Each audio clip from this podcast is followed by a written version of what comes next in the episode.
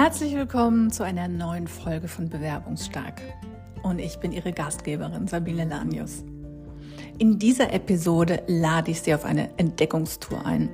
Eine Tour in den verdeckten Stellenmarkt. Dieses Thema habe ich ausführlich mit dem von mir sehr geschätzten Experten Christopher Funk für seinen Podcast besprochen. Und ich freue mich ungemein, dass ich diese Diskussion und die Erkenntnisse auch mit Ihnen teilen kann. Wir beschäftigen uns in dem Gespräch damit, wie wichtig es ist, dass Sie sich zunächst einmal positionieren, um im verdeckten Stellenmarkt erfolgreich sein zu können. Welche Strategien sich aus unserer Sicht als effektiv erwiesen haben und wie und wo Sie noch ungenutzte Potenziale für Ihre Karriereentwicklung finden. Also bereiten Sie sich vor auf eine Episode voller Einblicke, echter Erfahrungen, praktischen Tipps, strategischen Hinweisen, ähm, die Sie wirklich umsetzen können und die Sie in Ihrer Herangehensweise an die Jobsuche integrieren können und damit etwas grundlegend ändern können. Ja, also machen Sie es sich bequem, schärfen Sie Ihre Sinne und lassen Sie uns gemeinsam in die Welt des verdeckten Stellenmarkts eintauchen.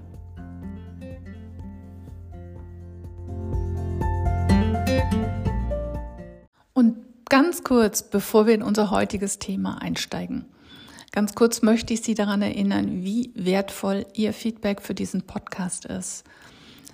Ihre Anerkennung ist quasi der Wind unter meinen Flügeln. Und wenn Ihnen gefällt, was Sie hören, zögern Sie bitte nicht, diesen Podcast zu liken, zu abonnieren, auch Kommentare zu senden auf den Kanälen da, wo es möglich ist.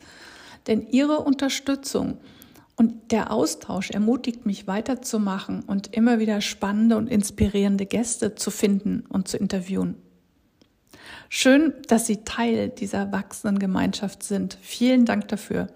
Und jetzt aber los, lassen Sie uns gemeinsam in die Geheimnisse des verdeckten Stellenmarktes eintauchen.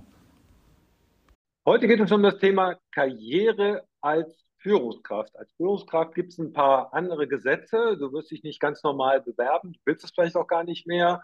Ähm, es gibt eine Menge Mythen, die äh, nicht stimmen, die man aus dem Weg räumen kann äh, und mit denen man sich selber auch im Weg steht. Und äh, ich habe mir hierzu die absolute Expertin zu dem Thema ins äh, Vertriebsfunkstudio geholt. Sie macht seit 25 Jahren äh, Beratung oder Karriereberatung von, von Führungskräften. Das heißt, sie unterstützt äh, exponierte Führungskräfte dabei, quasi den nächsten Karriereschritt zu machen. Weil wenn du halt mal ein gewisses Level erreicht hast, also Geschäftsführungsebene, Vertriebsgeschäftsführer und so weiter, dann äh, ändern sich so ein bisschen die Gesetzmäßigkeiten. Dann wird es auch schwieriger, einfach jetzt mal 100 Blindbewerbungen zu verschicken oder so. Und wie du das machen kannst, welche Instrumente es gibt, was der verdeckte Stellenmarkt ist und wie du das für dich nutzen kannst, darüber spreche ich heute mit der Sabine Landes. Herzlich willkommen im Vertriebsfunk. Danke, danke dir, Christoph, und danke für die Einladung. Ich freue mich sehr. sehr. Wir sind ja Nachbarn, haben wir festgestellt. Ich war auch letztens äh, bei dir in deinem äh, in deinem Beratungshaus äh, ja. relativ nah bei mir um die Ecke und dann haben wir gesagt, wir müssen unbedingt einen Podcast zusammen machen. Und dann hat es ein bisschen gedauert, weil du deine eigenen Projekte vorantreiben wolltest und vorangetrieben genau. hast, aber jetzt haben wir es geschafft. Aber lass uns doch mal einsteigen. Was, äh, was bedeutet denn verdeckter Stellenmarkt für mich als Führungskraft oder, oder wie, wie, wie muss ich mich eigentlich aufstellen als exponierte Führungskraft, wenn ich den nächsten Job, den nächsten, äh, wenn ich halt den Job wechseln will, wenn es, wenn es weitergehen soll? Ähm, ganz einfach. Verdeckter Stellenmarkt, das ist ja so ein Begriff, der überall gerade rumfleucht und kreucht. Das sind eben alle Positionen, die nicht oder noch nicht ausgeschrieben sind. Und nicht ausgeschrieben heißt, die sind noch nicht bei Headhuntern auf ähm, Homepages, sind nicht auf der Unternehmenshomepage und du findest auch diese Jobs in der Regel nicht bei Stepstones Co. Also das mhm. heißt, die, die Jobs, wo darüber nachgedacht wird, diese Position zu schaffen oder wo man schon weiß, sie muss nächstes Jahr wieder besetzt werden, aber die, was einfach noch nicht öffentlich kommuniziert ist. Also eigentlich ist es so, wenn, wenn jemand zu dir kommt und sagt, hey, hör mal, hier die Nachbarabteilung sucht einen Teamleiter, das wäre doch was für dich. Ja?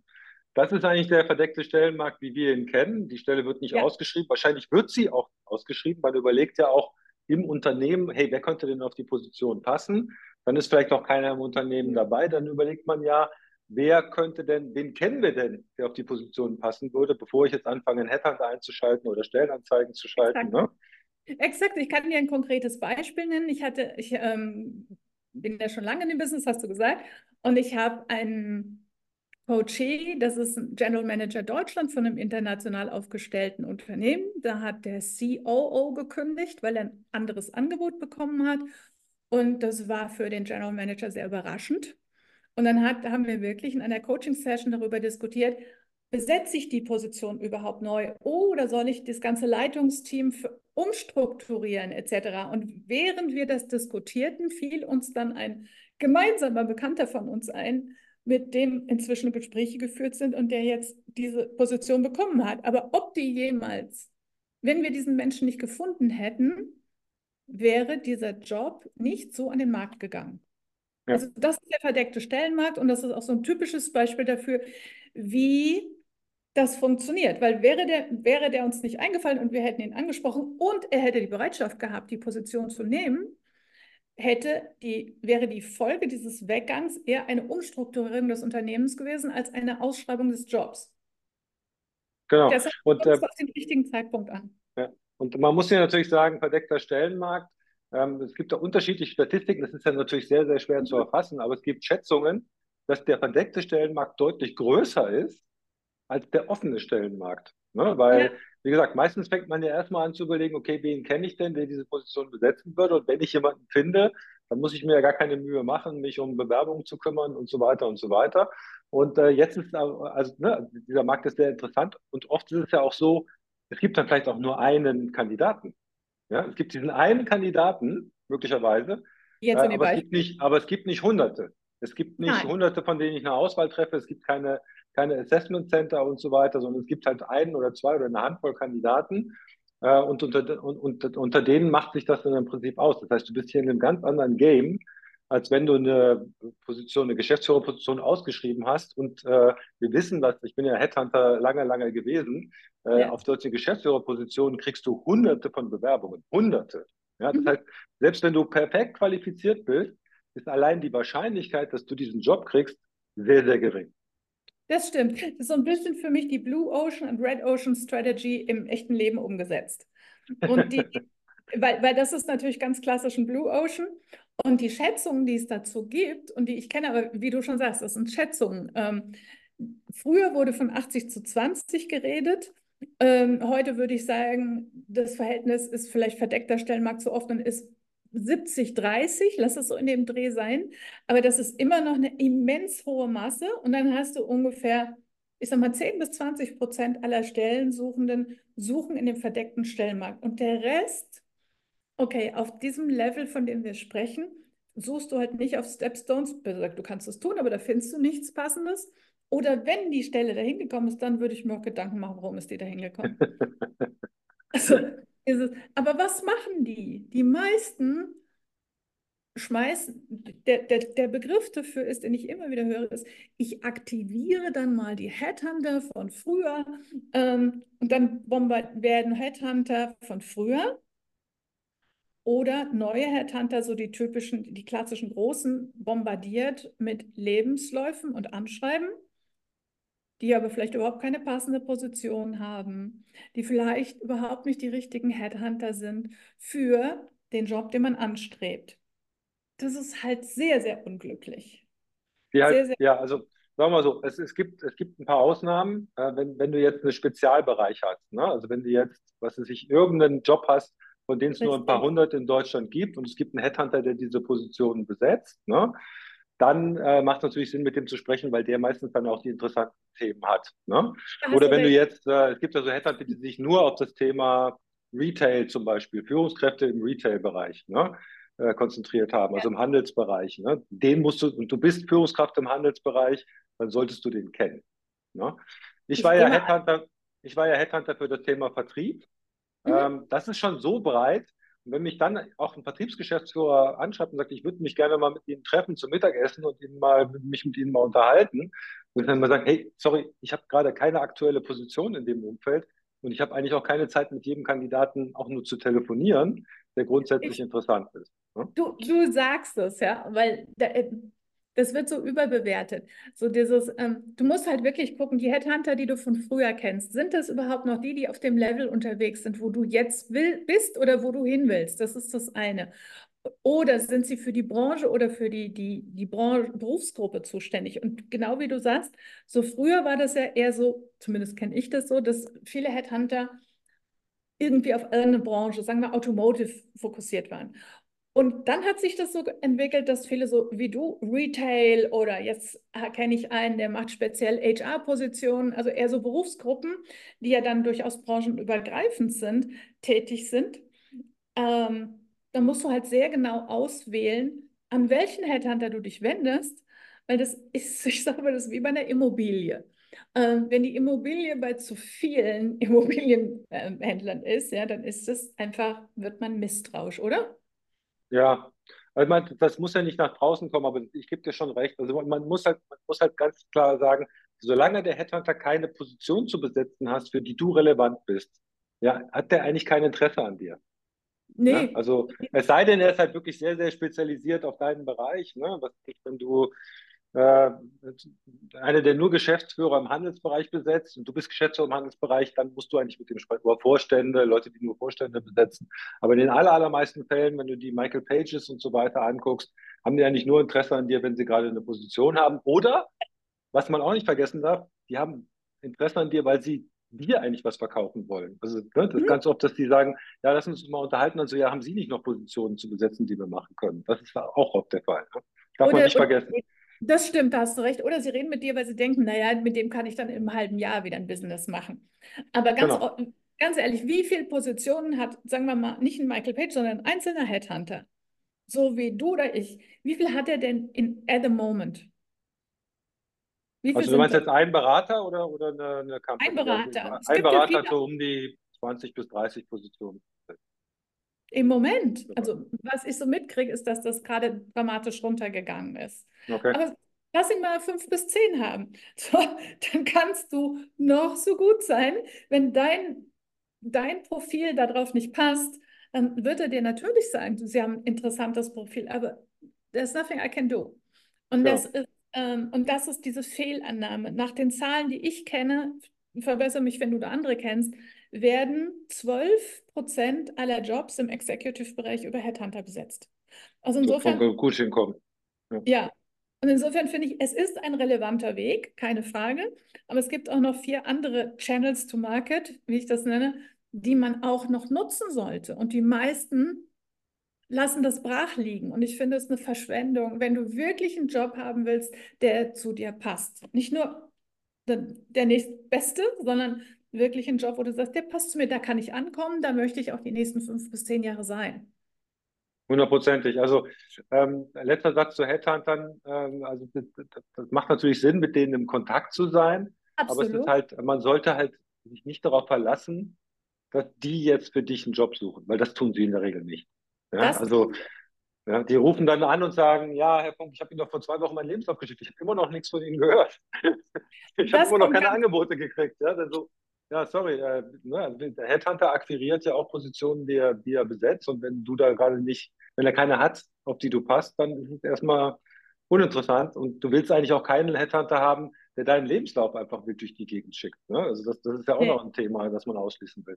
Also deswegen, Headhunter ist ein Thema, aber meistens ist es nicht derjenige. Und ich habe den Leuten das immer gesagt, ganz ehrlich, die Wahrscheinlichkeit, dass ich für sie den genau den richtigen Karriereschritt finde, ist unter mhm. 10 Prozent. Ne? Dem stimme ich zu. Und deshalb, ja. ich finde auch den Kontakt zu Headhuntern richtig, wenn er gezielt eingesetzt wird und nicht eben inflationär. Und wenn, wenn du eben noch dazu auch die anderen Channels zum Market nutzt, äh, weil sonst stehst du halt wirklich sehr wackelig auf einem Bein. Genau. Und es ist halt, wie es ist, ist zufallsbasiert, es ist keine systematische, äh, keine systematische Bearbeitung deines Marktes, ne? wenn du Headhunter angehst. Nein, es ist nicht, es ist zu, zu wenig. Aber Und, jetzt äh, müssen wir ja mal das, das große Rätsel auflösen, das wir am Anfang äh, aufgemacht haben. Wir haben mhm. jetzt über den verdeckten Stellenmarkt gesprochen, wo alle sagen, ja, aber wie, wie komme ich denn jetzt an den verdeckten Stellenmarkt dran? Wie mache ich denn das? Das, äh, das stimmt, das lüften wir durch das Rätsel. Weil das, da rätseln tatsächlich viele rum und viele entwickeln auch ähm, interessante Ideen, ja, dass ich selbst noch nach gefühlten 305 Jahren Erfahrung in der Branche noch sage, wow, ja, ähm, also was, was für mich total wichtig ist, ist, bevor man, ist, ich kann es echt nur wiederholen wie eine tibetanische Gebetsmühle, bevor man an den Markt sich schmeißt, muss man einfach für sich eine klare Positionierung und eine klare Zielsetzung ausarbeiten. Du musst sagen können, wer bin ich und was will ich? Äh, und das natürlich in Business Terms. Weil ähm, was mir, du brauchst nicht loszulaufen und dich um Jobs zu kümmern.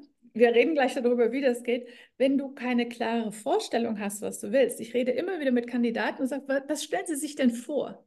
Ja, alles. ich habe das. Ja, ich kann, kann mir alles also, vorstellen. Genau. Also ich könnte mir vorstellen, ähm, dass ich wieder in eine Festanstellung gehe oder Interimsmanagement mache oder mich selbstständig. Das ist keine Strategie. Das ist keine Strategie, ja. Und dann sage ich, okay, wir reden ja jetzt aber über das Thema, sich für einen neuen Job interessieren. Was wollen Sie denn für einen Job haben? Dann kommt immer so Sachen in letzter Zeit wie einen, wo ich gestalten kann. Hm. Sage ich, okay, also Interior Design. Was ist das für eine Aussage? Das soll man denn, ich war ja früher auch Headhunter, nicht so lange wie du, nicht so in it, ja, aber ähm, da war ich so in meinen ersten Jahren, habe ich jetzt gesagt, was sollst du denn als Headhunter damit anfangen mit der Aussage? Also für mich bra brauchen die Kandidaten, bevor sie losgehen, einen Check. Also einen Selbstcheck, dass sie für sich selber ausarbeiten, was ist meine Positionierung und was ist meine Zielsetzung, was möchte ich denn in der nächsten Zeit machen. Weil nur, dass du es mal gemacht hast, heißt ja auch nicht, dass du es in Zukunft machen willst. Und in, mit einer gewissen Erfahrung, die man auch sammelt, ist, ist, kannst du ja sagen, das ist eine Branche, die kommt für mich in Frage und das ist eine Branche, die kommt für mich nicht in Frage. Ja, so dieses, ähm, darüber sollte man ja auch eine Idee haben. Und ehrlich gesagt erwarte ich das auch von meinem Gesprächspartner, ähm, dass der dann ein bisschen mehr hat, außer ich will was gestalten können. Ja. Also wir als Headhunter müssen, äh, machen diese Übungen eigentlich immer, ne? äh, wenn wir gucken, ob es Matches gibt. Ne? Also wo sind mhm. eigentlich die, die Matches? Ne? Und ähm, also du, im Prinzip bist du als Headhunter immer beauftragt, wo du sagst, hey, ich hätte eigentlich, am liebsten hätte ich einen, der genau denselben Job irgendwo anders gemacht hat. Ne? Ja, das, das ist, ist ja das, was der Kunde immer sagt, ne? der genau dieselben Kunden hat, dieselbe Branche, dieselbe Verantwortung, dasselbe Marktumfeld und so weiter. Die Kandidaten werden es meistens nicht, ne? weil die sich eh alle untereinander kennen und diese Wechsel werden dann wahrscheinlich eh schon stattgefunden, ohne dass was passiert ist. Ne? Also interessant ist eigentlich immer, wenn du sagen wir mal, mindestens zwei Überschneidungen hast. Ne? Wenn du sag mal, die, das Produkt kennst, oder die Kunden kennst ne? oder, oder die Marktgegebenheiten. Und das hat ja auch was mit Marktwert zu tun. Wenn du jetzt sagst, hey, ich bin äh, Geschäftsführer, was weiß ich, bei einem Maschinenbauunternehmen und ich ja. will jetzt gerne Leiter der öffentlichen Schwimmbäder werden in Frankfurt. Ja, kannst du machen, aber dafür qualifiziert dich null. Ja, da wird niemand sagen, hey, wir wollen dich unbedingt dafür haben, außer dass du ein toller Mensch bist. Das kann passieren, ist aber relativ unwahrscheinlich. Ne? Je mehr von der Expertise, und wenn wir sprechen jetzt von Leuten, die meistens ein paar mehr Jahre Berufserfahrung haben, ne, und, ich, die, und da hast, hast, du natürlich auch allgemeine Berufserfahrung, Führungsthemen und so weiter, die du überall einsetzen kannst. Aber das, was aus meiner Erfahrung eigentlich dann immer wirklich das Geld bringt, wo man sagt, hey, wir wollen, wir zahlen auch richtig viel Geld für dich, ist, wenn du halt zusätzlich zu deiner allgemeinen Berufserfahrung noch spezifische Branchen, Produkt- oder Markt- oder Kundenerfahrung mitbringst. Dann ja. rattert die Kasse. Ab, absolut, weil aber das ist auch oft eine Frage, wohin will sich das Unternehmen entwickeln? Also ich, ich, finde, das ist auch eine Frage der guten Positionierung, dass du dich dementsprechend auch denen sagst, eigentlich ist es wie im Verkauf, du musst Nutzenargumente haben. Und jeder Mensch äh, bringt ein anderes Profil mit und andere Nutzenargumente. Und es ist auch so ein bisschen eine Frage, äh, wo will sich das Unternehmen hinentwickeln? Wenn jetzt zum Beispiel sagen, okay, wir kommen gerade aus einer Krise und wir wollen neue Märkte angehen, dann hätte ich ganz gerne jemanden, der vielleicht sich in diesem Marktsegment schon auskennt. Zum Beispiel.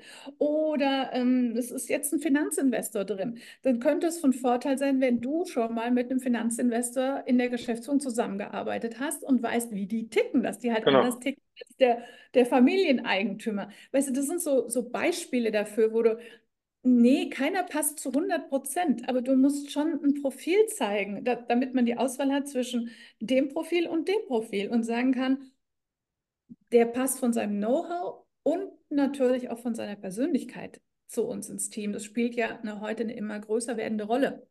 Wobei du danach ja nicht suchen kannst. Ne? Also das ist halt immer schwierig. Nein. Deswegen sage ich immer, wenn wir jetzt bei dem Thema Zielführung sind, sagt ich, was sind denn die Hard Facts, wo du halt Überschneidungen hast? Ne? Also zum Beispiel, wie du gerade gesagt hast, ähm, wenn ich mit einem Vertriebsleiter spreche, der, der aus einem amerikanischen Unternehmen kommt ne? und da auch äh, äh, Karriere gemacht hat, ne?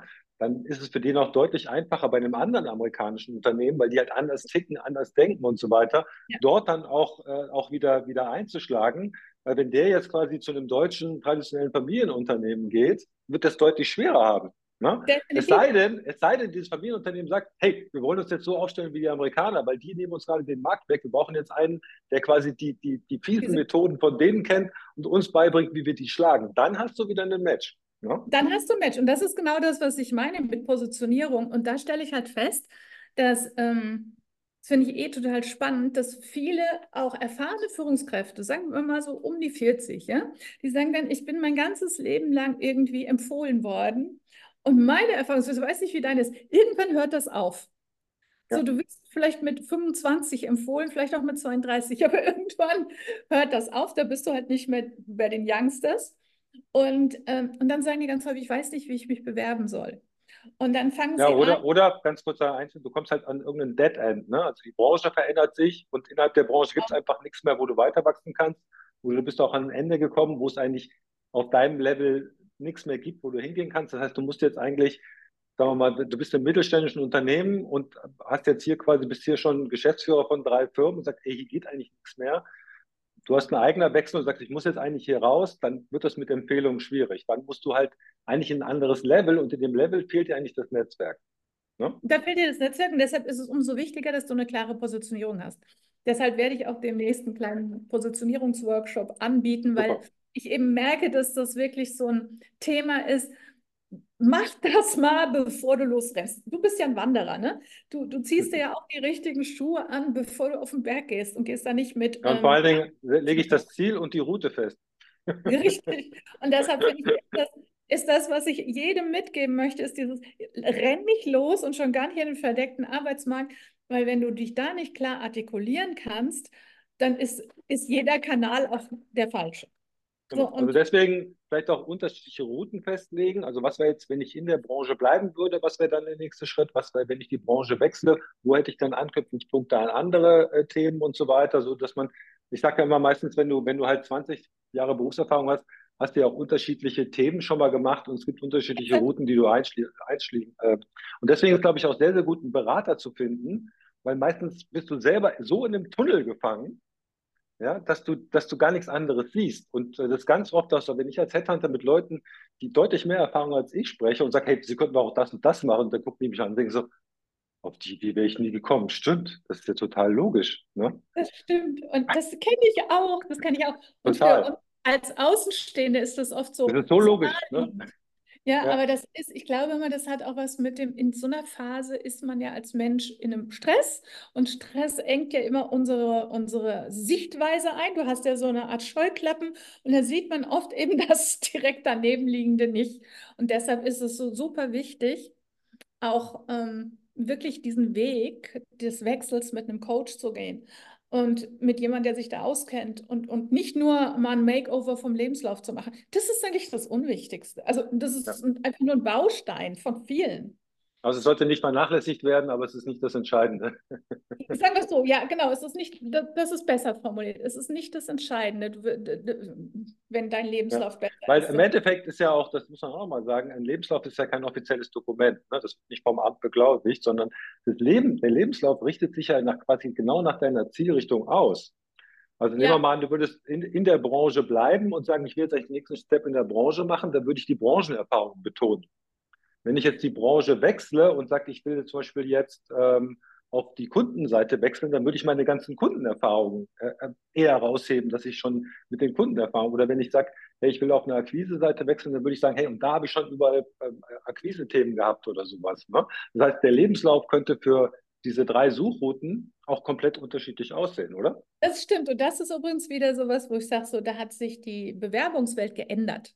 Und da gibt es ja, es gibt ja auch noch den alten Mythos, ähm, früher waren ja bei Lebensläufen hat man ja Wert darauf gelegt, dass sie vollständig waren. Früher war das ja sogar so, wehe, wenn da nur zwei Wochen waren zwischen zwei Stationen, dann war das ja schon oh, eine Katastrophe. Und heute ist es nämlich so, und das, das wissen auch viele gerade von erfahrenen Führungskräften nicht, dass es genauso ist, wie du sagst, dass man Lebensläufe halt ausrichtet nach Relevanz für die Position, um die man sich bewirbt. Und, und wie du es, genau wie dein Beispiel, ähm, dieses Du betonst Dinge, die jobrelevant sind und nicht relevante Dinge lässt du raus. Dann werden die nämlich auch nicht. Ich habe teilweise schon Lebensläufe gesehen, die waren zwölf Seiten lang, wo ich dachte, oh, wer soll das lesen? Ja, ja. ja muss doch alles drinstehen, alles, was ich jemals gemacht habe. Ja, das ist aber so, so einer der Wandel. Wir, wir sprachen ja vorhin noch darüber, so dieses alte Mythen und alte Dinge so dieses, ähm, das, heute geht es um Relevanz, nicht um komplette Vollständigkeit, schon gar nicht mit zunehmendem Alter. Und ähm, das sind Dinge, die haben sich komplett verändert. Und dass du wirklich auch, deshalb nutzt es ja auch nicht, sich bei so einer schicken Agentur mal so ein Makeover vom Lebenslauf machen zu lassen, sondern es langt, wenn der, also ich sag mal bei normalen Industriejobs, ja, es langt, wenn der ein klassisches Layout hat, aber inhaltlich sollte der eben wirklich zugeschnitten sein auf die Passung zum Job. Ja, also ich glaube, ich habe drei Wochen gebraucht, um meinen Lebenslauf von vier auf zwei Seiten zu bringen. Damals, als ich mich beworben habe. Ja, also das Weglassen, die Kunst des Weglassen und es auf den Punkt bringen, zu fokussieren und so weiter, weil ich meine, auf der Headhunter-Seite ist eigentlich egal, ob du jetzt mit einem Vorstand oder Geschäftsführer einen Lebenslauf holst, du hast halt, du guckst dir das in 30, 45 Sekunden an und entscheidest in dieser Zeit, okay, ist es relevant oder ist es nicht relevant? Ja. Und wenn du diese Information nicht findest, hast du halt Pech gehabt. Ne? Und niemand liest sich einen zwölfseitigen Lebenslauf durch. Ja? Niemand. Du suchst, dann, du suchst dann irgendwie noch nach Matches oder sowas, ja. Aber wenn du auf den ersten drei Seiten nichts findest, dann geben die Leute meistens auch auf. Das darf man nicht vergessen. Ja? Ich weiß auch noch, ich habe dann den Kandidaten, das war ein super netter Kandidat, er hat dann gefragt, wie, sitzt du denn darauf gekommen? Und dann sagt er, ich habe das meinen Sohn machen lassen. Ja, super. Oh Mann, das war jetzt keine so gute Idee. Das könnte eine gute Idee sein, äh, weil du halt einen Dritten hast, der, der sich damit beschäftigt, aber der muss dann ja. auf den Punkt kommen. Ne? So, jetzt lass uns doch noch mal kurz kommen. Okay, also wir haben gesagt, Ziel festlegen. Jo, oder Ziele. Ein, zwei, drei Richtungen, die es gehen kann. Ne? Also jetzt auf der Bewerbungsseite. Man kann natürlich immer noch sagen, ja, selbstständig machen, aber das, das, das ist wieder ein anderes Thema. Wenn ich sage, hey, ich will eigentlich wieder in eine Festanstellung und zwar ein Level drüber, Gehaltsklasse XY, gibt es noch andere Einschränkungen, regional und so weiter, also dass man das festlegt, daraufhin dann quasi seine Verkaufsunterlage vorbereitet, das ist der Lebenslauf. Auch da würde ich immer empfehlen, Positionierung. Einen, einen dritten, also erst die Positionierung, dann den Lebenslauf, ne? Ja. Äh, immer einen dritten drüber gucken zu lassen, weil du kannst es eigentlich alleine nicht. Ne? Ähm, und deine Frau kann es eigentlich auch nicht. Und dein Sohn auch nicht. Also, ne, also idealerweise jemanden Außenstehenden drüber gucken lassen und nicht deine Assistentin. Also gut, auf die Idee ist wahrscheinlich jeder gekommen. So, jetzt habe ich das. Aber ich will ja, ja jetzt eigentlich Freunde. nicht, ich, genau, ja, kommt doch an. Wenn es ein guter Freund ist, der, also wenn es ein guter ist, dann ja. Also nicht der Freund muss gut sein, sondern er muss kompetent sein. Ne? ähm, so, aber wie, wie gehe ich, jetzt kommt der, der Punkt, auf den alle gewartet haben. Wie gehe ich denn jetzt vor? Ne? Weil du willst ja eigentlich nicht und das ist zum Beispiel auch keine gute Idee. Ich hatte das früher, aber es gab so Biker, die haben, du konntest wirklich 1000 Headhunter-E-Mail-Adressen kaufen. Oh. Und dann haben die Leute ihren Lebenslauf an 1000 Headhunter geschickt. Ja. Äh, mit der Erwartung dann so, okay, kriege ich automatisch einen Job. Ne? Oder genau. du kannst auch 1000 Arbeitgeberadressen kaufen und denen dann deinen Lebenslauf schicken. Nein, Nein keine gute Idee.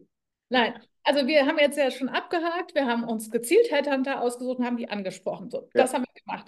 Dann würde ich als nächsten Schritt ähm, in das Thema Initiativbewerbungen gehen und das nenne ich bewusst nicht Blindbewerbung, weil dann sind wir nämlich, finde ich, jetzt, wenn wir in der Begrifflichkeit sind, wieder bei dem, ich schreibe 1000 ja. an, sondern ich würde eher empfehlen, vorher eine Recherche, also da muss man wieder vorher erstmal für sich klar gemacht haben, was will ich denn überhaupt? Wenn du das weißt, dann kannst du ein Marktscreening machen, wo dann die Region, die Aufgabenstellung, die Branche, die, ne, wo das alles drin ist, wo du auch so ein bisschen siehst, was immer wichtiger wird. Weiß nicht, ob du das auch so lebst, aber ich erlebe das so, im Moment wird das Thema Unternehmenskultur immer wichtiger. Ähm, das wurde früher nicht so häufig diskutiert wie heute. Mhm. Um es geht darum, wirklich Initiativbewerbungen gehen, fände, würde ich jedem empfehlen, vorher eine Recherche zu machen und wirklich 10 oder 20 und nicht hunderte und schon gar nicht tausend Unternehmen auszuwählen, in die man gezielt rein recherchiert, wo du eben aber nicht nur auf die Homepages guckst, sondern wo du eben mal weiter guckst, wo du mal bei Konuno guckst, wie ist da das Stimmungsbild, wo du mal bei Google News guckst, äh, nicht bei der normalen Google-Suche, sondern bei Google News, wo du einfach mal schaust, äh, was, was passiert denn da in dem Unternehmen gerade? Weil da kriegst du natürlich das ungeschöntere Bild, nicht das hübsche, aufpolierte von der Homepage. Und mhm. dass du wirklich eine Recherche für dich machst über die Unternehmen, die für dich relevant sind und dass du dann so vielleicht so weit gehst, dass du anfängst zu überlegen, dann setzt du dich an dein hübsch gepflegtes LinkedIn-Profil und guckst mal, kennst du Leute, die da arbeiten? Oder kennst du Leute, die jemanden kennen, der da arbeitet? Und kannst du da mit Leuten sprechen, dir mal so ein Stimmungsbild auch nochmal abholen? Also, dass du eine rundum Recherche machst zu dem Unternehmen und dir dann überlegst, welchen Nutzen könnte ich dem Unternehmen bringen, was kann ich denen anbieten, was brauchen die gerade, wie kann ich das bedienen und dich dann gezielt da bewirbst. Hm. Wie würde das ganz konkret aussehen, ähm, wenn ich jetzt eine Initiativbewerbung schicke? Also ich habe dann meinen Lebenslauf quasi dann äh, optimiert auf, auf diese Position oder diese Branche. An wen schicke ich das dann idealerweise? Es ist unterschiedlich, wie groß das Unternehmen ist. Ich würde es tendenziell immer an denjenigen schicken, der in der Position ist, darüber zu entscheiden, ähm, ob die Position besetzt wird und der auch ein Interesse daran haben sollte, dass die Position besetzt wird. Oder dass eine Position in dem Bereich besetzt wird. Also wenn du dich als COO bewerben möchtest, dann würde ich es an den CEO schicken. Hm. Äh, den kriegt man ja raus. Ja, das ja. ist ja nicht so schwer. Und dann kann man ja halt auch mal gucken, ähm, du kannst A gucken, wo begegne ich dem im echten Leben. Ähm, du kannst den zum Beispiel, da sind wir auch bei anderen, also du kannst dich initiativ bewerben, du kannst den direkt anschreiben, du kannst ihn aber auch direkt anrufen. Warum nicht? Äh, wo, ne, ein guter Verkäufer ruft an, wissen wir beide. Ähm, ist sehr ungewöhnlich in Deutschland. Da kriegen jetzt die meisten Leute, glaube ich, gerade Schweißausbrüche, die zuhören. Ja, Das, Aber das sag mal, machen deine, deine Coaches, bringst du die dazu, dass die tatsächlich bei Geschäftsführern anrufen? Machen die das? Es kommt ein bisschen auf deren Persönlichkeit an. Aber grundsätzlich? Ich versuche sie da zu ermutigen. Und, Und, wie sind die Erfahrungen? Erzähl mal, weil das ist ja nicht der Punkt. Also ich, weil das, ich habe das ja auch schon mit vielen Leuten durchgespielt und die Leute kriegen dann echt immer Schweißausbrüche und sagen, ey, auf keinen Fall. Und die Leute, die es dann machen, sagen, sind natürlich nicht alle Gespräche gut, logischerweise. Ne? Die Leute, also der CEO sitzt nicht da und wartet, dass sein Telefon klingelt. Ne? Aber es ist ganz oft so, dass da sehr interessante Gespräche entstehen. Ja? Und oft, Exakt, äh, das kann ich bestätigen. Und oft äh, gar nicht, ähm, ich meine, wenn du jetzt irgendwie ähm, Sachbearbeiter bist, macht eigentlich keinen Sinn, beim Geschäftsführer Nein. anzurufen, zu sagen, Nein. hey, ich will einen Job haben. Ne? Da müssen Sie sich eher an den Abteilungsleiter verwenden. Ne? Ähm, ja. Aber äh, wir sind ja eigentlich alle auf der Suche nach Talenten. Der Arbeitsmarkt ist eng. Und äh, wie du gerade gesagt hast, oft geht den Leuten auch was im Kopf rum, dass sie ein äh, neues Geschäft haben oder was neu besetzen müssen, dass jemand krank ist, weggeht, schwanger, äh, was weiß ich, keinen Bock mehr hat, äh, keine Leistung mehr bringt. Also das, das ja, gibt eigentlich immer welche Positionen zu besetzen. Ne? Und äh, in dem Moment bist du halt da im Gespräch. Und äh, also ich habe das noch nie erlebt, dass jemand das ist ja unverschämt, dass sie hier anrufen oder sowas. Manchmal sagen die halt, ja, nee, das, sorry, das ist nicht mein Thema, wenden sich an die Personalabteilung. Da kannst du es immer noch machen oder lassen. Ja. ja also das kann man sich immer noch überlegen. Ne? Das ähm, stimmt, und, aber das ist und, eigentlich das Schlimmste, was passieren kann. Und ja. ähm, das ist ja nicht so dramatisch. Und ich finde, damit hebst du dich immer noch positiv ab gegenüber anderen. Aber du hast recht, die meisten kriegen da Schweißausbrüche ja. und ich finde eigentlich zu un ungerechtfertigterweise. Und wir nutzen dann aber auch oft so Strategien, dass sie erstmal Kontakt aufnehmen, zum Beispiel über LinkedIn, weil das ja oft der, der, der, die niedrigere Hemmschwelle ja. hat. Und dass man sagt, Mensch, ähm, ich habe gerade Ihr Unternehmen angeguckt, finde ich spannend, die Entwicklung, die da gerade stattfinden. Wollen wir mal reden? Ja. Also nicht gleich hast einen Job für mich, sondern eben einfach den Kontakt aufzunehmen und, und einen virtuellen Kaffee zu initiieren zum Beispiel. Also was du auf jeden Fall auch machen kannst, was, was sehr, sehr gut funktioniert, wenn du so auf, nicht auf der obersten Ebene bist im Unternehmen, also im Konzern kannst du auch dann noch mal zwei ein bisschen tiefer sein, wenn du mhm. jemanden findest, der auf deiner Ebene ist, ne? also oder die Ebene, die du anstrebst, ne? und die Leute einfach mal anschreibst bei LinkedIn und sagst, hey, ich habe mir das Unternehmen angeguckt, äh, bin gerade dabei, mich karrieremäßig neu auszurichten und habe mir überlegt, ob dein Unternehmen spannend sein könnte und hast du nicht mal fünf Minuten Zeit, dich mit mir zu unterhalten. Einfach Genau. nur mal, um zu sagen, Genau. wie, wie sieht es denn aus, macht es überhaupt Sinn, dich zu bewerben? Würdest du mir das empfehlen? Und wenn ja, wie würdest du das an meiner, an meiner Stelle eintüten, wenn du jetzt dahin willst? Ne? Und da kriegst du schon so viele Insights. Also wir haben es jetzt gerade auch nochmal gehabt mit jemandem, der als Absolvent von der Uni kam, aus der Forschung kam und jetzt quasi versucht hat, einen Job zu finden. Und dem habe ich auch gesagt, such dir doch mal die Firmen, die Leute raus, die äh, die in den Semestern vor dir abgeschlossen haben. Und guck doch mal, wo die gelandet sind und ruf die an und sag, hey, wie bist du denn da gelandet? Das ist das ja, Beste, was du machen Idee. kannst. Super Idee. Und das Ja. ist für mich genau das, was, was man, ich glaube, ähm, den Begriff habe ich auch von dir, dieses Maulwurf-Anrufe nenne ich das, ja. Das ist das, was für mich noch so in die Recherche gehört. Und dann musst du halt überlegen, wer ist der relevante Entscheider und wie, wie adressiere ich den. So. Aber damit bist du ja eigentlich schon im Netzwerk drin. Also wenn jetzt derjenige, den du Genau. angerufen hast, sagst, ja, nee, das ist der Entscheider, das ist der Dr. Meier und so weiter, ja, der ist schwer zu erreichen. Ich gebe dir mal seine E-Mail-Adresse, dann schick ihm eine Mail und sag ihm, sag ihm, ich hätte dir die Mail gegeben, ich, so- du sollst dich mal bei ihm melden. Zack, bist du im Netzwerk drin. Ja? Das ist, schon- ich wollte auch, damit hast du mir die, perfek die perfekte Vorlage gegeben, weil der nächste Punkt ist wirklich ganz proaktiv äh, zu netzwerken. Und das hat verschiedene Komponenten, finde ich. Einmal ist es das bestehende Netzwerk richtig anzugehen. Das machen auch viele suboptimal, sage ich mal liebevoll, weil die rufen dann irgendwelche ihre Old Buddies an und sagen, du, ich suche dann was Neues. Und dann sagt der andere, ich vereinfache jetzt mal stark, ja, wenn ich was höre, melde ich mich. Aber de facto fehlt da wieder die Positionierung und die Zielsetzung. Weil wenn ich meine Freunde mal frage oder wenn du deine Freunde mal fragst, Christopher, was würden die sagen? Du machst irgendwas mit Headhunting oder du machst irgendwas mit Coaching. Aber was genau wir machen, das, das kann man ja eigentlich auch nicht erwarten und bei Industriejobs schon mal gar nicht. Also das heißt, du müsstest eigentlich jedem, den du triffst, auch sagen, das, ich will da und da hin. Also wo, was ist deine Positionierung, was ist deine Zielsetzung? Das wird oft auch vernachlässigt. Also insofern ist das, kannst du das dann auch versanden, versandet es dann, wenn es unkonkret ist. Das nächste ist, also das war das bestehende Netzwerk. Da ist die Frage, wie gut du das bespielst. Dann das nächste Ja. ist, dass du im echten Leben Netzwerk ausbaust und dass du das machst, was wir alle ungern machen, vor allem im Winter, äh, dass du rausgehst und Branchenevents oder ähm, wirtschaftliche Events besuchst. Ja, ich war gerade letztlich auf dem Abend bei der IHK hier in Frankfurt, der ähm, im Römer, war super schön. Ich hatte null Bock dahin zu gehen, wirklich null. Und ich verstehe jeden, der sagt, ach nee, come on, Landis, lass mich in Ruhe damit. Aber wenn man es dann doch mal schafft, dahin zu gehen, es war so ein spannender Abend. Ich habe bestehende Netzwerkfreunde getroffen und den Kontakt vertieft. Ich habe auch neue Leute kennengelernt, interessante Leute. Wir haben einen guten Vortrag gehört. Und das heißt, das war wirklich typisches Beispiel für Netzwerkarbeit. Man muss sich davor überwinden, manchmal, meistens. Aber wenn man es dann tut, denkt man nachher immer, oh, ich sollte es häufiger tun. Ja, es bringt einfach lebendiges Netzwerk und das brauchen wir. Also das heißt, Ja, und, und äh, vielleicht, was man dann noch, das, ist- das ist ja nicht so schwierig, dann halt auch mal, wenn du auf so ein Event gehst, dann nicht gucken, okay, kenne ich irgendjemanden, mal zu Mhm. dem hingehen und dann eben festbleiben, weil dann hast du eigentlich nichts gewonnen. Ne? Sondern halt Mhm. auch überlegen, okay, mit wem konnte ich denn noch hier reden? Ne? Und ja, meistens sind ja alle Leute auf der Suche nach jemandem netten, mit dem sie sich unterhalten können. Von daher ist es meistens relativ einfach. Ja, das ist eine gute Idee. das stimmt. Ähm, äh, und äh, man muss natürlich auch dazu sagen, es gibt ja Forschungen dazu, ähm, welche, welcher Teil deines Netzwerks ähm, dich wirklich karrieremäßig nach vorne bringt.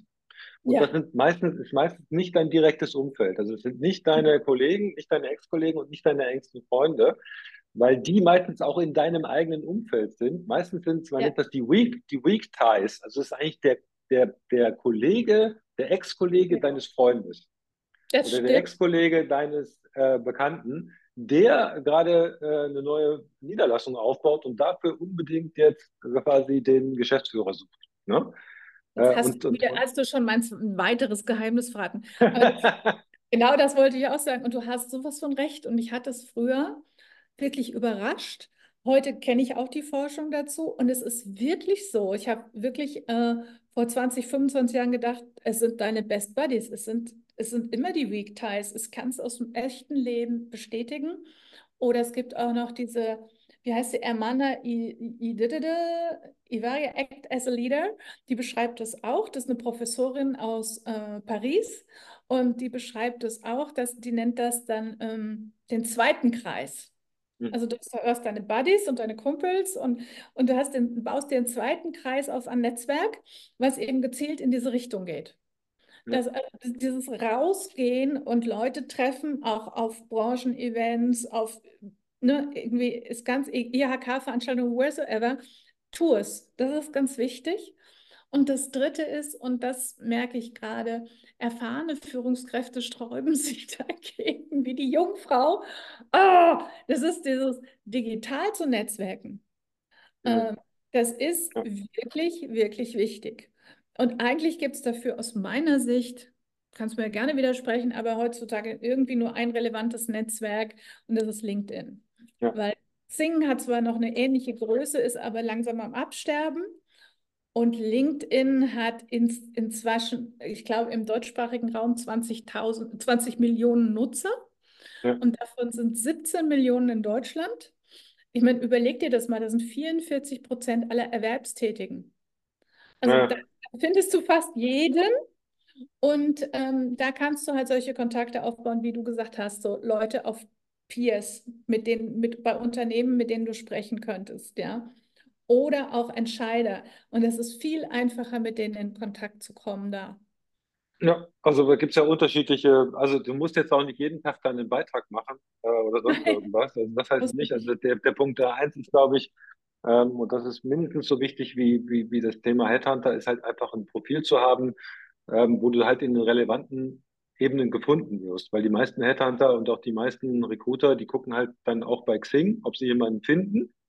Ähm, und deswegen macht es Sinn, da gefunden zu werden. Das heißt, ähm, da empfehle ich immer, sich mal ähm, jemanden zu suchen, der quasi den Job hat, den du gerne hättest und äh, mal gucken, okay, unter welchen Stichworten ist denn der angelegt? Ne? Äh, und so, dass das, genau das. Ne, im Prinzip wenn, wenn, wenn, wenn ich als Headhunter nach dir suchen würde, würde ich dich denn Welches? finden, wenn ich jetzt das eingebe? Ne? Was ist ich, Geschäftsführer, äh, Retail oder sowas, tauche ich dann da auf?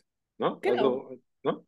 Also, oder vielleicht noch mit der Region äh, kombiniert oder sowas. Ne? Das macht Sinn, dass, dass du da von den, von den Keywords auftauchst, das ist, glaube ich, das A und O. Also du musst da jetzt auch nicht absolut. jede Woche oder jeden Tag einen Post machen oder sowas. Und dann kannst du natürlich das, was wir gesagt haben, Erweiterung des Netzwerks, dann natürlich auch gucken, okay, was, was, was machen denn die Entscheider äh, von dem Unternehmen, das ich spannend finde, was machen die da auf LinkedIn? Posten die da was und so weiter? Und dann kann ich da kommentieren, kann Exakt. mit denen schon darüber quasi in Kontakt treten und zack, bin ich eigentlich schon im Netzwerk drin. Also das ist natürlich hilfreich. Kostet Zeit, ja. Also der Punkt A ist das Profil aufpimpen. Das kostet vielleicht ein Wochenende. Macht man eigentlich idealerweise, nachdem man den Lebenslauf abgepimpt hat, weil es sich halt einigermaßen. Also ähm, also als Coach, der das mit dir gemeinsam macht. Ja, oder machst du es mit dem Coach, ne? aber du musst es trotzdem, glaube ich, selber, selber machen. Ne? Das ist, glaube ich, wichtig. Ähm, und dann kann man natürlich da beliebig aktiv werden. Das, das ist richtig. Ja. Du hast recht. Also ich finde, es gibt die aktive und die passive Nutzung. So. Und das, das, die passive Nutzung ist eben einfach, mach dein Profil anständig. Da sind wir auch wieder dabei, äh, ein gutes Profilbild zu haben, weil viele haben wirklich Profilbilder, die sehen, da, da sind sie doch 15 Jahre jünger finde ich sehr unvorteilhaft, weil ich meine, ich will doch nicht so einem Youngster eine verantwortungsvolle Position geben. Ich finde, das muss dich widerspiegeln, ja. Ähm, also so dieses, du hast recht, man muss da wirklich auch sowohl andere Profile als auch Jobausschreibungen oder Jobprofiles durchgehen, die man schon hat von früher und gucken, welche, was sind die Keywords. Das ist dieses, mach dich auffindbar, mach dich sichtbar, mach dein Schaufenster hübsch. Aber das Zweite ist, wirklich bau dein Netzwerk auf, und selbst LinkedIn sagt, zwei Posts pro Woche sind gut. Und ähm, wenn ich mich auf C-Level bewege, dann sollte ich doch auch durchaus mal in der Lage sein, ich sage mal zu Branchentrends, einmal in der Woche oder zweimal pro Woche was Anständiges zu schreiben, weil dann, klar kannst du auch Sachen kommentieren, das ist total wichtig, vor allem so mit Unternehmen, wo du dich in Kontakt setzen möchtest, aber du kannst auch selber was schreiben ja. zur Marktentwicklung. Das ist ja nicht, äh, ist ja nicht, ich meine, da tust du dir ja nicht selber weh. Ja, ja, also dann eine gewisse Aktivität zu entfalten, ist sicherlich ganz gut. Vor allen Dingen, ähm, das hatten wir ja im Vorgespräch auch vielleicht nochmal ganz wichtig zu sagen, dass, dass das Thema digitale Kompetenz wird ja immer wichtiger. Ne? Das ist ja ganz ja. oft, dass man äh, auch bei älteren Führungskräften immer sagt, naja, ob die da noch mithalten können bei dem digitalen Kram und so weiter. Und in dem Moment, wo du bei LinkedIn halt einigermaßen äh, aktiv bist, zeigst du ja eigentlich schon, dass du auf jeden Fall, äh, sagen wir mal, dich auch mit den Themen beschäftigst und, und, und ja auch Aktivitäten entfaltest. Ne? Das stimmt und du siehst dann schon, wer, wer das halbwegs geschickt bedient und wer das total ungeschickt bedient. Und ähm, Und das macht dann schon den Unterschied, auch an einer, einer, ähm, wo du denkst, oh ja, der könnte kompetent sein. Ja, ja absolut. Das, hm? ich, ich glaube, da sind wir, hm? sind, wir sind wir ziemlich am Ende, oder? Bei den, ich wollte gerade sagen, mir fallen jetzt noch tausend von Beispielen ein und Stories, die ich dir dazu erzählen ja. könnte. Aber thematisch haben wir jetzt wirklich sozusagen die ganzen Channels sind wir durchgegangen und haben jetzt auch die Alternativen gezeigt, was man noch machen kann, außer Headhunter mit Lebensläufen zu äh, beglücken. Also ich glaube, das Wichtigste ist, äh, sich halt mal Gedanken zu machen, welche, welche Richtungen machbar und sinnvoll sind. Also möglich ist ja alles, ne? Aber was ist sinnvoll, als auch äh, karrieretechnisch gesehen? Da macht schon Sinn, sich Gedanken zu machen. Und ich, ich habe das auch mal mit einem Coach gemacht, das ist auch schon eine Weile her, da haben wir halt mal alles, was ich so gemacht habe, auf Karteikarten geschrieben, mhm. alles, alles auf den Tisch geworfen, dann haben wir das geordnet nach Themengebieten und so weiter und dann kam schon relativ ganz gut raus, was sind so für Richtungen. Also das eine war halt das Thema Startup, damals so ganze Internetthema und so weiter. Äh, solche Sachen, ne? also so, so sind die Sachen dann halt zustande gekommen. Und dann sieht man auch schon mal, wo es hingehen kann und welche Alternativen das ich habe, weil, weil man müssen halt aus diesem Fahrstuhldenken rauskommen. Das ist ganz oft, wenn die Leute halt eine relativ steile Karriere gemacht haben und sagen, ja, der nächste Schritt muss jetzt eigentlich Vorstand sein, der nächste Schritt muss jetzt eigentlich das sein. Aber da ist halt irgendwo eine Decke, weil die Positionen werden ja auch nicht mehr da oben, die werden ja eigentlich mhm. immer weniger und der Wettbewerb wird auch stärker. Und dann muss man sagen, okay, wenn der nicht ist, was könnte es denn noch sein? Ne? Was, was könnte der andere Schritt sein? Ne? Und ich sage immer, du kannst ja Karriere machen, indem du halt die nächste Hierarchieebene nimmst Du kannst aber auch Karriere machen, indem du auf der gleichen Ebene bleibst oder noch runtergehst, aber das Unternehmen deutlich größer wird. Ja, es ist ja auch ein Karriereschritt. Ne?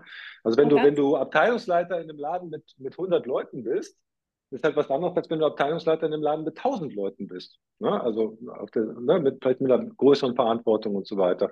Das wird halt oft auch oft äh, übersehen. Oder auch andersrum gesehen, wenn du Abteilungsleiter in einem Riesenladen bist, dann kannst du vielleicht Geschäftsführer in einem mittelgroßen Laden werden. Kannst du. Das ist ein logischer Schritt. Genau. Und, und das, wird, das wird ganz oft nicht, das siehst du halt oft nicht, weil du halt immer nur denkst, ich muss jetzt nicht, ich muss jetzt Oberabteilungsleiter werden. Das nächste Schritt ist Oberabteilungsleiter, aber vor mir sind nur Vollidioten, die nicht weggehen. Ne? ja, das stimmt. Was ich halt wichtig finde, auf dem Level, ähm, auch sich bewusst zu machen, wie in der Natur, da dauert Wachstum auch seine Zeit. Eine berufliche Neuorientierung dauert ähm, laut Zahlen vom BDU 7,3 Monate. Das ist die letzte Zahl, die mir bekannt ist. Und das halte ich auch durchaus für relevant. Man weiß aber auch, dass wenn du dich von einem Coach begleiten lässt, dass das dann schneller geht. Ja. Und weil, und ich glaube, die Erklärung dafür ist, du bleibst einfach, du hast einen Plan und du bleibst strategisch dran. Weil was halt ganz leicht passiert, ist, wenn du das nicht strategisch angehst, nicht angehst wie ein Projekt, mach dich selbst zum Projekt. Ähm, überleg dir genau, welchen Kanal, von denen ich vorhin genannt habe, die Channels to Market, gehe ich welche Woche wie an. Also, dass du wirklich dir auch wie im Business ähm, dann sagst am Ende der Woche und diese Woche habe ich so und so viele Kontakte auf LinkedIn gemacht, so und so viele Leute in echt getroffen, mit so und so vielen Leuten gesprochen, ähm, so und so viel Unternehmen recherchiert, Zielfirmenliste, also dass du das wirklich dich selbst kontrollierst und oft mit einem Coach weitergehst, sodass du äh, im Fokus bleibst. Weil ich merke immer wieder, dass Leute jetzt nicht machen, ihren Fokus verlieren. Dann denken sie halt, oh, ich könnte ja mal Interim machen, oh, ich könnte mich ja selbstständig machen, oh, ich könnte das mal. Und dann verliert man sich, man verströmt seine Energie, statt fokussiert zu bleiben. Und dann dauert es natürlich. Und das ist dann irgendwann frustrierend, logisch, weil du kommst nicht voran. Deshalb mein Tipp ist, Mach dir einen Plan, welche Kanäle willst du nutzen, wie willst du sie nutzen, bleib am Ball oder sorg dafür, dass dir jemand hilft, am Ball zu bleiben. Und es kann meistens nicht die Ehefrau sein, ähm, sondern ist ein Coach sinnvoll, weil der sieht dann auch andere Optionen und bleib einfach diszipliniert dran und in der Umsetzung deiner ähm, der Schritte und kalkuliere auch ein, dass es mal Nein geben kann. This is part of the process. This is what comes with the package. Ja, kann passieren, aber ähm, das Nein kann der nächste Schritt zum Ja sein, zu einem Job, der noch besser passt. Und was mir noch dazu einfällt, äh, während du das ausgeführt hast, kann ich 100% zustimmen, ist, ähm, das ist ganz oft so, wenn ich dann Leute hatte, die im Prozess waren als Headhunter, dass die dann immer sagen, ja, ich habe jetzt ein Angebot gekriegt als und ich so, hä? Das passt doch überhaupt nicht. Das passt gar überhaupt nicht rein. Ja, aber ich habe ein Angebot gekriegt. Oder ich bin ja. jetzt irgendwo im Prozess drin. Ich so, ja, okay, aber das macht überhaupt keinen Sinn, das jetzt zu tun. Ja? Also das, auch das gehört dazu. Ne? Das, oft sind die Leute dann so, ja, aber hier, hier ist ein Angebot, dann, dann nehme ich das halt an, besser als da bleiben, wo ich bin. Das ist halt auch, auch oft keine gute Idee. Ne? Also auch das da immer über, ne? also deswegen, wenn du ein Ziel hast, äh, ne, dann kann natürlich immer sein, dass was kommt, was auch reinpasst, was wir nicht bedacht haben. Ne? Aber das ist eher selten. Also aber wenn irgendwas kommt, wo, wo du denkst, ja, jetzt habe ich wenigstens ein Angebot, dann mache ich das halt mal. Das, das ist meistens keine gute Idee. Und dann, was mir noch dazu eingefallen ist, gerade zum Thema Netzwerk erweitern, ist halt äh, die Wandermastermind, weil ich da halt immer erlebe, dass wir ja Leute aus unterschiedlichen Quellen, aus unterschiedlichen Branchen, unterschiedlichen Altersgruppen zusammenbringen. Das ist halt gigantisch, um dein Netzwerk zu boosten, äh, neue neue Themen zu finden, ja, und so weiter. Also wer da Interesse hat, wir gehen dann dieses Jahr wieder auf die, auf ein paar Berge unbedingt mal bei mir melden. Aber das letzte Wort hast du, Sabine. Ähm, wir haben ja vom Thema Coaching gesprochen. Wie kann man denn mit dir in Kontakt treten? Äh, wie kann man mehr von dir erfahren? Ich, ich denke mal, du wirst sicherlich meinen Link unter dem äh, Podcast posten, ähm, sabine-lanius.de oder eben auch meinen YouTube-Channel anhören und auf jeden Fall oder meine Podcasts. Da kannst du erstmal dich rantasten und ähm, dann eben auch mehr über mich erfahren beziehungsweise einfach direkt mit mir in Kontakt treten, entweder auf LinkedIn oder über die Homepage und, ähm, und dann überlegen, was ist die, die Unterstützung, die du gerne hättest. Und wie gesagt, das Wichtige ist wirklich, ich mache keine so, ne, so, so kleinen Ding, keine Kleinkram, sondern wirklich gucke, wie geht eine Strategie, wie kriegst du das, den neuen Job. Und zu dem, was du gesagt hast, lass mich da noch ein, ein, einen Abschlussbemerkung. Du hast ich glaube, diese, diese, ich habe da ein Angebot und ich denke darüber nach. Das ist eine Folge davon, wenn man am Anfang keine klare Zielsetzung hat. Weil wenn du die hast, dann kannst du nämlich sehr gut abgleichen, äh, passt das denn eigentlich zu dem, was ich will? Und wie zufrieden werde ich damit dann in zwei, drei Jahren sein? Werde ich mich da wohlfühlen? Ja.